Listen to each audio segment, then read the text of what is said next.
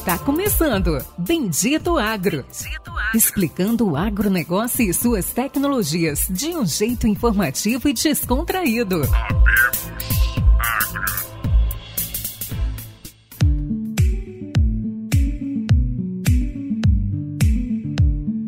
Olá a todos os nossos amigos ouvintes do Bendito Agro. Está começando agora mais um episódio do Bendito Agro, seu podcast de inovação e conhecimento do agronegócio, o maior do Brasil e do mundo, que está hoje um episódio diferente, um episódio seguindo aí uma linha que nós estamos trazendo, uma série especial sobre finanças e negócios uh, que nós estamos trazendo para vocês. Nós vamos conversar hoje com Gabriel Nascimento, de 31 anos. Ele é sócio fundador da Ulend, é uma empresa que tem uma forma de captação de recursos muito diferenciada. Ele vai explicar isso para nós ao longo do episódio. O Gabriel é formado em engenharia mecânica e tem MBA em administração de empresa. Ele fala que é do interior de São Paulo, mas ele é lá de Campinas, uma cidade muito bonita, uma cidade que eu, que eu tive o prazer de conhecer, de passar algumas vezes. Mas foi criada onde, Gabriel? Dá um alô para os nossos ouvintes, se apresenta aí e conta um pouquinho do, do Gabriel.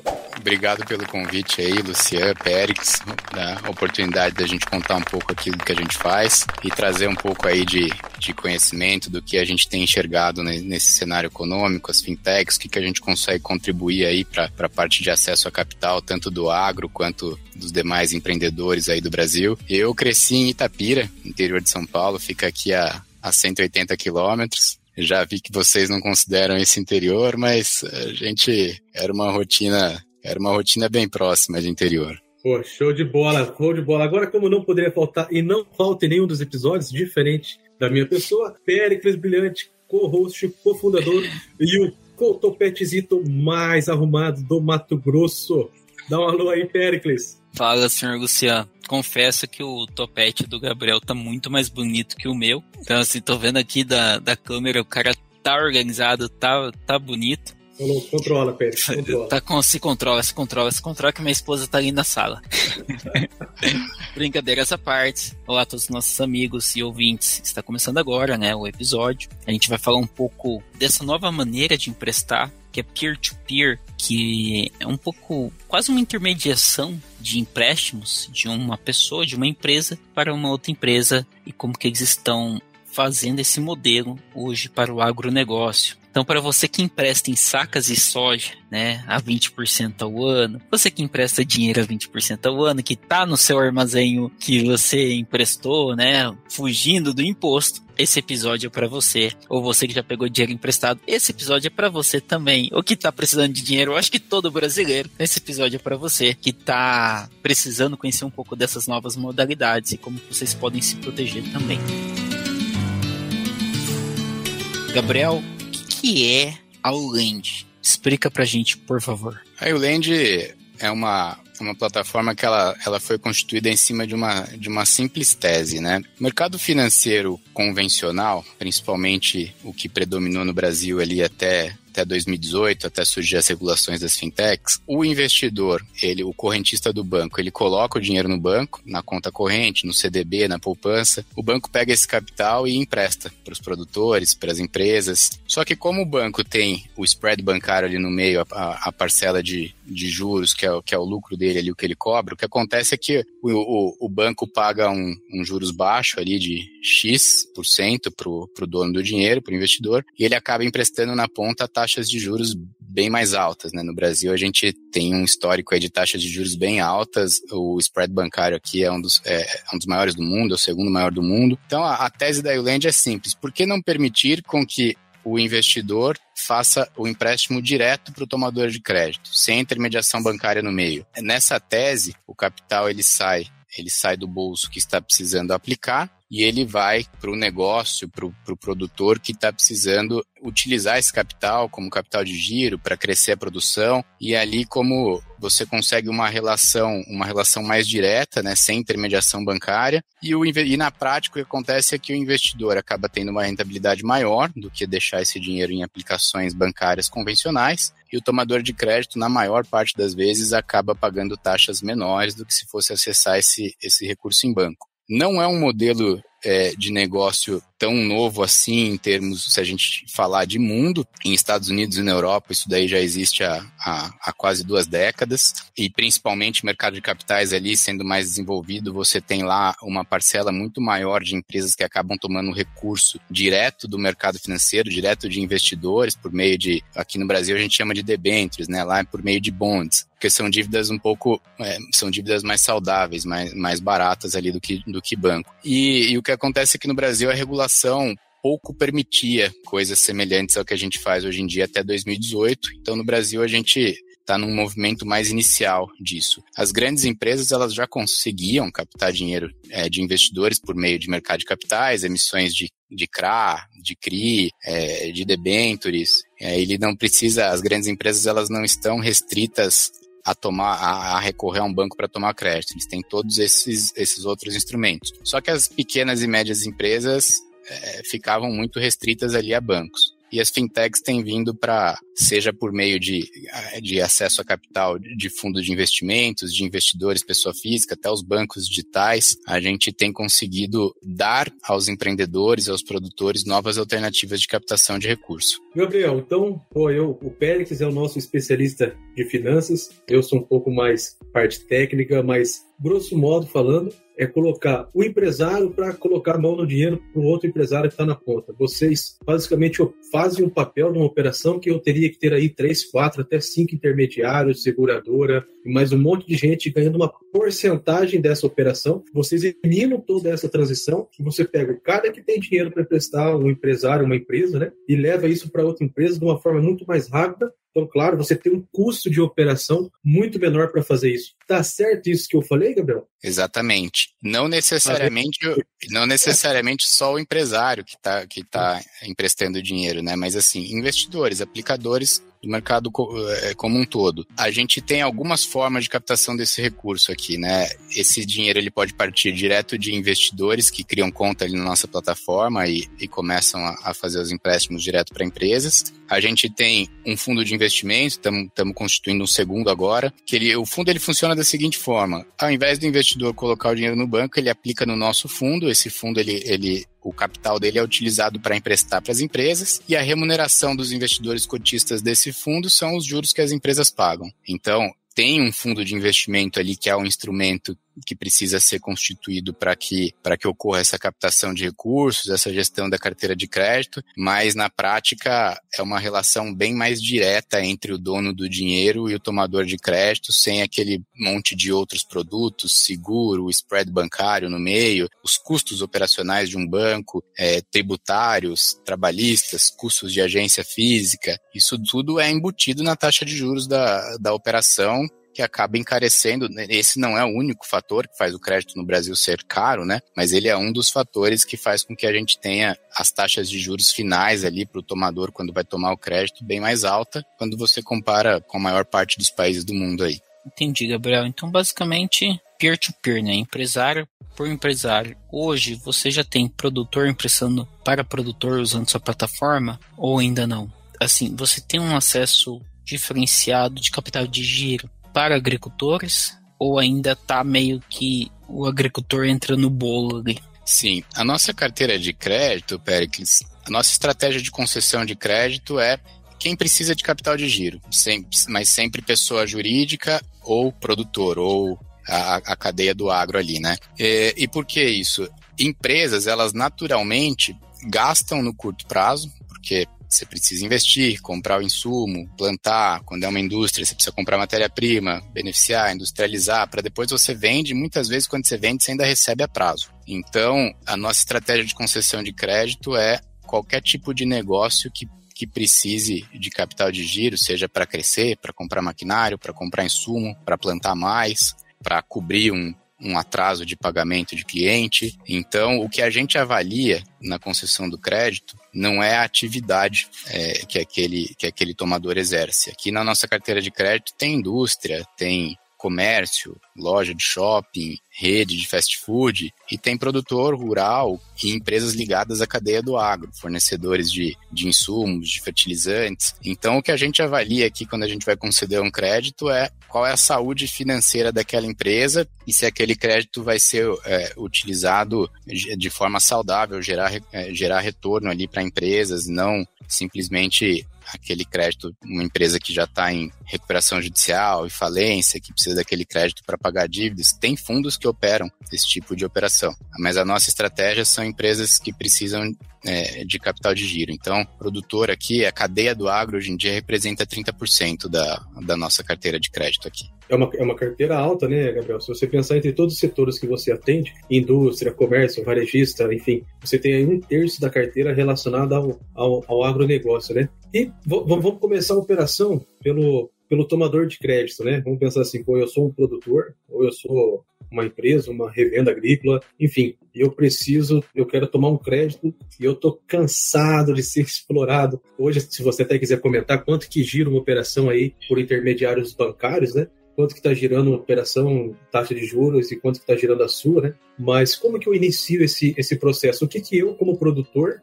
eu tenho que ter hoje estruturado para apresentar é, para o lente, para falar assim, ó, oh, Gabriel, eu tenho aqui, sei lá, 5 mil, 10 mil, 20 mil hectares, 30, 50 mil hectares, eu quero pegar um crédito com você, eu quero comprar meu fertilizante, eu vou te pagar daqui quatro meses, é um dinheiro rápido, né? Como que funciona esse processo? Como que ele inicia, operacionalmente falando? É bem simples, Luciano. Inclusive, uma das, das propostas de valores da Euland é que a tomada de crédito aqui ela é bem menos burocrática que banco, em termos de exigência de documentação, em termos de prazo de análise de crédito, exigência de garantia, ter que abrir conta. Em média, um crédito hoje em dia é um pouco maior ali, de 2 a 10 milhões de reais, tem demorado 30 até 40 dias para a operação ser aprovada e desembolsada nos bancos tradicionais. Aqui na Euland esse prazo médio é de três dias. Então, é, a documentação é muito simples. Quando é uma, uma, uma pessoa jurídica, a gente só vai pedir o documento de constituição societária da empresa, IR, documento de identidade dos sócios e extrato bancário ali dos últimos três meses da conta bancária de uma movimentação. São quatro, quatro cinco documentos ali que todo empresário tem ali 100% atualizado à disposição. E se for produtor, aí não precisa do documento de constituição societária da empresa. A gente só vai analisar imposto de renda, o documento e a conta bancária de movimentação, só para confirmar efetivamente o, o, o, tamanho daquele produtor e a gente conseguir precificar melhor o crédito, né? Porque é, quanto maior a cultura, quanto maior a, a, quantidade de hectares plantados, mais a segurança financeira, a, a liquidez, e aí a, na prática a gente observa que é, quanto maior o grupo, maior empresa, as probabilidades de inadimplência aqui são menores e ali as taxas de juros rodam em patamares menores. Em termos de taxa média, hoje em dia, os recursos, o que a gente chama de recurso obrigatório, né, que são as linhas de crédito que o Banco Central define um limite de taxa ali que o banco pode cobrar, elas giram em torno de 10 a 15% ao ano hoje em dia. São recursos de, de, preço, esses são os recursos mais baratos que tem disponível no, no mercado financeiro nacional hoje em dia. Só que o que acontece é que, na prática, de cada 10 produtores que você conversa, 9, 8 ou 9 deles não conseguem é, acessar toda a, a, a necessidade de capital dele nessas linhas mais baratas, porque os bancos eles concedem efetivamente só o que é exigido ali pela regulação, porque essa linha é pouco lucrativa para o banco. E aí, é, o que acontece é que grande parte dos produtores acaba tendo que financiar ali o final da safra ou uma, um, um, outro tipo de compra que ele precisa fazer, é, acaba financiando com linhas de capital de giro convencionais de banco. E aí essas taxas vai, vai depender do tamanho do produtor ali, de, do tamanho da cultura, elas podem variar de 15 até 60, 70% ao ano. Vai depender também das, das garantias colocadas, enfim, as linhas sem garantias, elas são elas são mais ágeis, mas elas também acabam sendo mais caras, porque na ponta do banco ele observa que quando uma empresa tem algum problema financeiro ali, a probabilidade de, dele recuperar aquele crédito concedido quando não tem garantia é menor. Então perde-se mais, a taxa de juros acaba sendo maior. Você perguntou das taxas, né? Essa é uma questão que ela está muito em evidência na economia hoje em dia, porque a gente está num período de taxas de juros altas, uhum. e isso gera um gargalo de crescimento econômico para a economia como um todo, porque o capital, ele, a, a taxa de juros estando mais alta, o banco tem que pagar uma rentabilidade maior para o investidor. Então, naturalmente, o crédito na ponta vai ser cobrado uma taxa de juros maior também. E aí o que acontece é que o produtor deixa de expandir produção, deixa de trocar maquinário, deixa de fazer investimentos, porque aquele capital estando mais caro, a, a margem, o retorno que ele vai ter tomando aquele capital e fazendo investimento, às vezes a conta não se paga. Claro. Então, então, o papel principal aqui da Uland e das fintechs, que a gente efetivamente tem visto um movimento que está beneficiando é, os produtores e os empresários do Brasil, é que na componente do custo de crédito, além da taxa básica de juros, a gente tem outros fatores, e um dos fatores ali é o spread bancário, o quanto que o banco ganha mais ou menos de lucro naquela operação de crédito, quanto que ele tá, a diferença entre o que ele está cobrando do tomador e o que ele paga para o investidor, né? A gente tem um, um estudo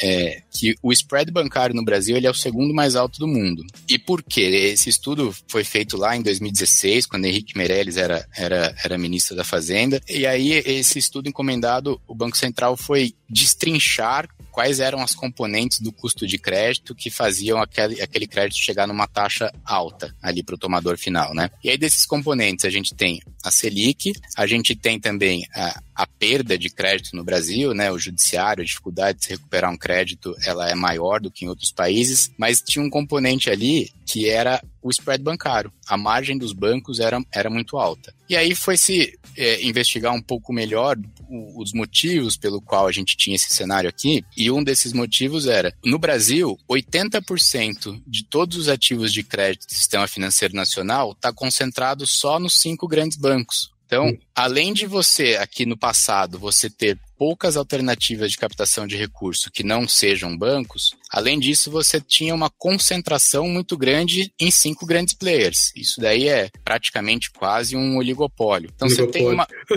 eu ia é... falar monopólio, mas eu falei, não, monopólio tá errado. é.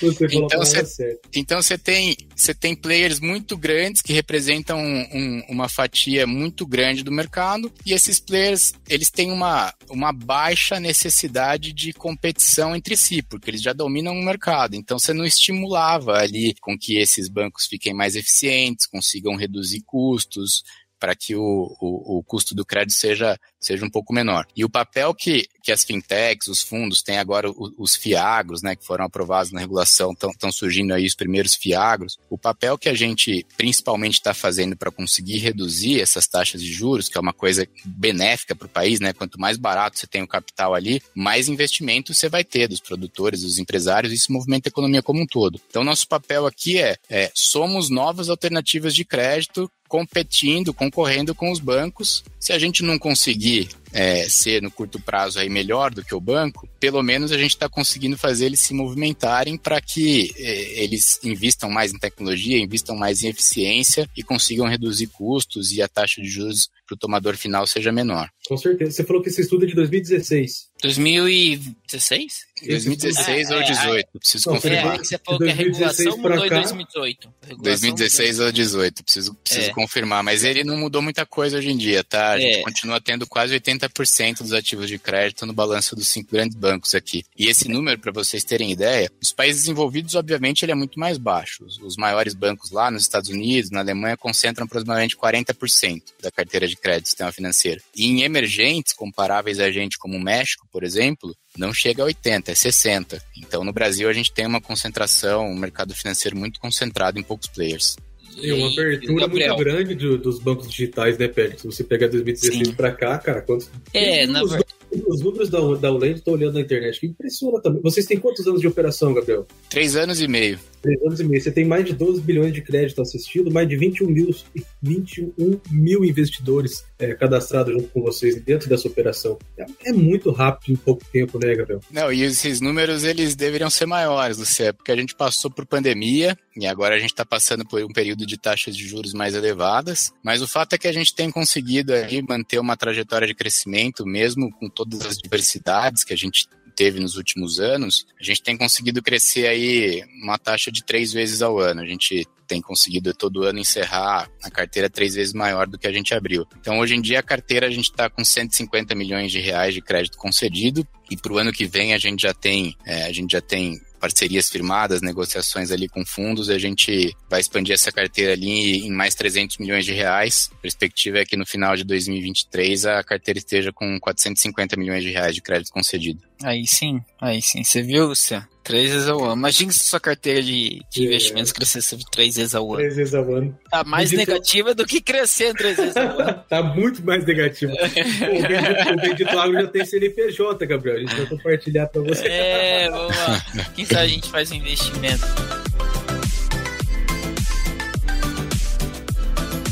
Gabriel, uma coisa que você comentou ali antes da gente começar a gravação foi sobre sua taxa de inadimplência, que eu achei extremamente baixa. Eu queria que você comentasse um pouco qual é a taxa e por que ela é tão baixa. A taxa de inadimplência hoje em dia, se a gente pegar a carteira dos últimos dois anos, ela, ela tá 3,9%. Ou seja, de cada 10 reais que a, que a gente empresta, a gente está perdendo 39 centavos. Né? Para vocês terem um, um, um padrão de referencial, os bancos de primeira linha no Brasil operam com inadimplência entre 2,5% e 3,5%.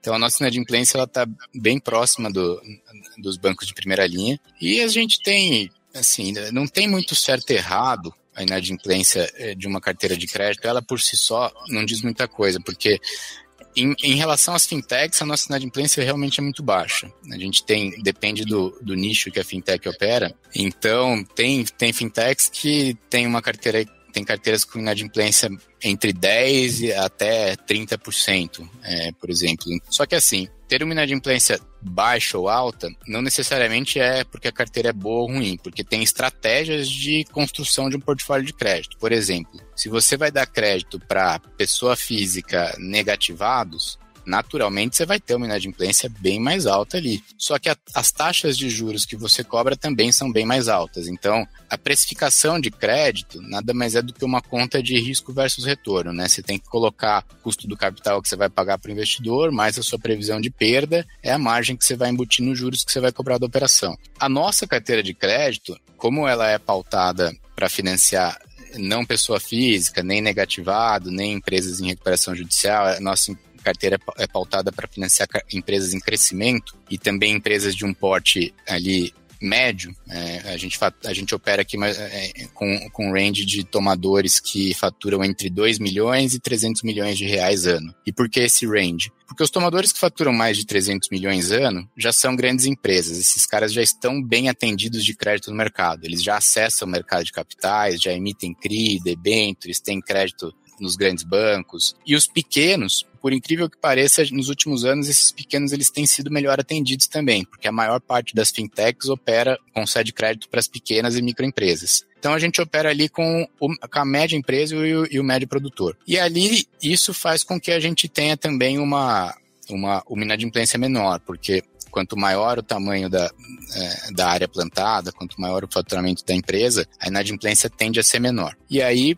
a inadimplência da nossa carteira, quanto menor ela, ela é, mais acessíveis, né? Menores são as taxas de juros que a gente consegue operar no crédito lá na ponta, porque quando você tem menos perda, você pode operar com uma taxa de juros menor. Então, nossa estratégia é operar sempre com, com tomadores saudáveis que, que precisam de capital para crescer e tendo uma inadimplência cada vez menor, a gente consegue ter taxas de juros cada vez melhores também. Gabriel, fantástico, cara. Acho que puxando para um para o encerramento aí, o nosso tempo não, não estourar muito. Se você quiser comentar, você falou bastante da operação como tomador de crédito. Gostaria que você comentasse como é que funciona o lado ao contrário. Eu sou um investidor, quero colocar dinheiro com vocês. Como funciona isso? Como que é feito? E se eu, como investidor, tenho acesso, eu tenho conhecimento do que, para onde está indo esse. Eu, se eu posso chegar e falar assim, ó, oh, Gabriel, toma aqui 100 milhões, só que eu quero que isso aqui vá para o agronegócio, não quero que vá para outro setor. Como funciona isso? Sim, você pode. Você tem duas formas aqui de, de aplicar o capital na Iland aqui para ele ser emprestado, né? Você pode criar uma conta direto aí no site, e ali você você que escolhe as empresas que você que você vai vai fazer o empréstimo ali o aporte. A gente disponibiliza um, um, relatório da empresa e o ticket mínimo que você pode investir ali na operação é de dois mil reais. Então você pode investir dois mil por empresa e, e ali efetivamente você está escolhendo o setor, você vai saber a taxa de juros que você vai receber, qual que é o prazo de pagamento daquele empréstimo, o risco daquela empresa, o que ela faz, vai acessar um relatório completo ali. Se você for um investidor maior, Lucia, que imagino que seja o caso aí, você, você, você é um cara muito atarefado, empresário, você não tem tempo para ficar escolhendo as empresas na plataforma. E aí o nosso fundo de investimento ele é voltado para investidores qualificados. Então você, você faz um aporte no nosso fundo, e ali você vai estar investindo no portfólio de crédito inteiro da Uland. Então, a carteira de crédito do fundo é como se fosse um, um banco. Tem lá 600, 700 tomadores de crédito que vão pagar uma taxa de juros média ali que vai ser a sua rentabilidade como cotista do fundo. Então essas são as duas formas. E a gente até estava conversando ali de é, um pouco antes de crédito, né? É, a gente tem uma, uma, uma convicção que esse é um, é um caminho muito importante para o desenvolvimento econômico aqui no Brasil, porque crédito aqui ainda é um pouco pejorativo, principalmente para quem não é empresário, para quem não é produtor, né? Porque as pessoas têm um pouco de é, um, tabu ali, um pouco de vergonha. Não, eu tô tomando crédito no banco. No Brasil a gente tem uma cultura de que é bonito o cara conseguir se financiar sozinho, né? Mas na prática, nos países mais desenvolvidos, não é assim. É, se você pegar o balanço das empresas listadas em bolsas, putz, as maiores empresas do Brasil têm enormes volumes é, de dívida tomada. Por que isso, né? O crédito ele alavanca a economia. As, as primeiras operações, sabe como que surgiu? É, banco, as primeiras operações de crédito ali, você tinha os mercadores em Veneza. E imagina que esse cara ele tem ele, ele tinha um barquinho lá e vai fazer aquela viagem para a Ásia para comprar especiaria, só que ele só tem um capital suficiente para trazer metade do barco cheio. A outra metade do barco vai voltar vazio, porque ele não tem capital para trazer tudo. E aí,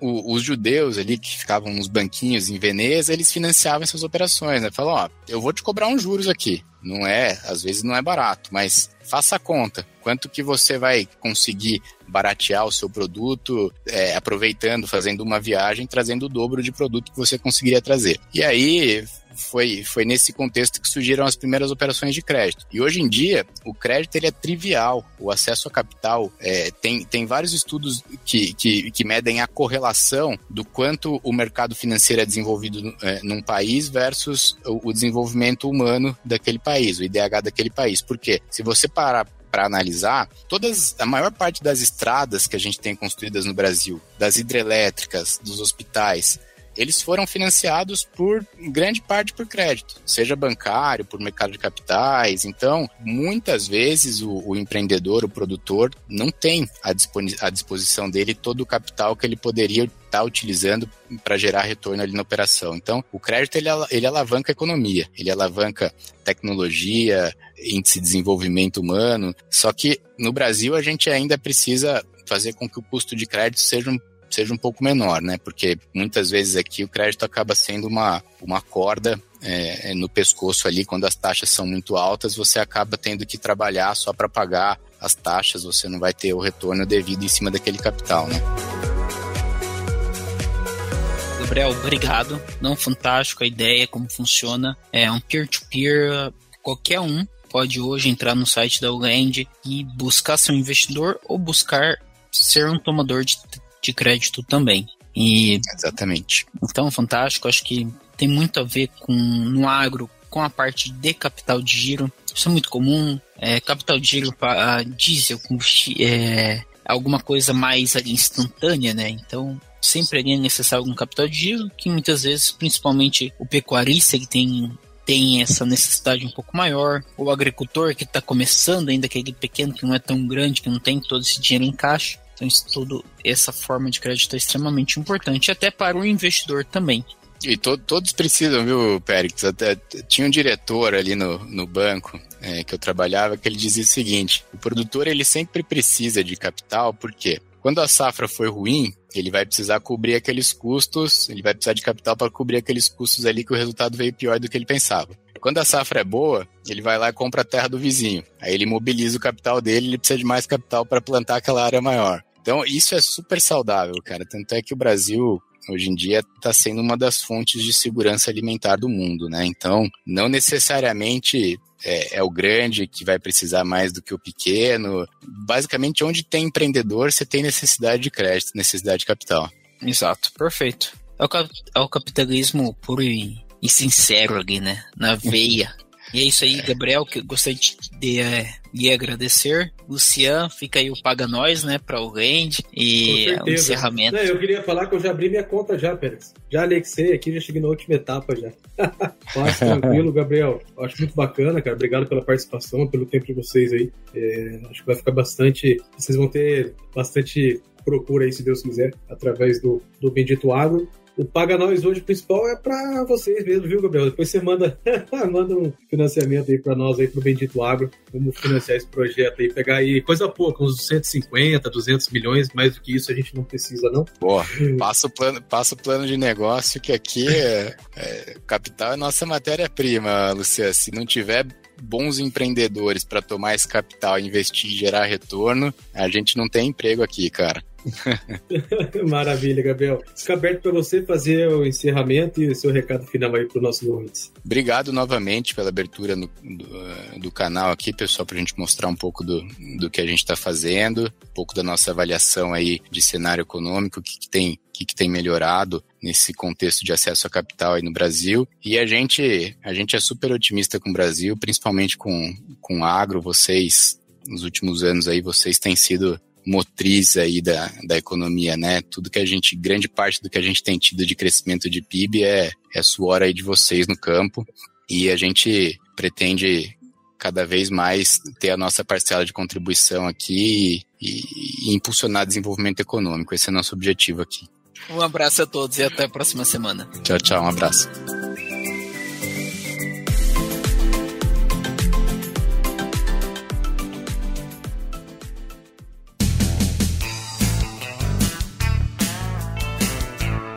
Você ouviu Bendito Agro. Acompanhe o nosso programa nos principais aplicativos de podcasts e fique por dentro das tecnologias envolvendo o agronegócio.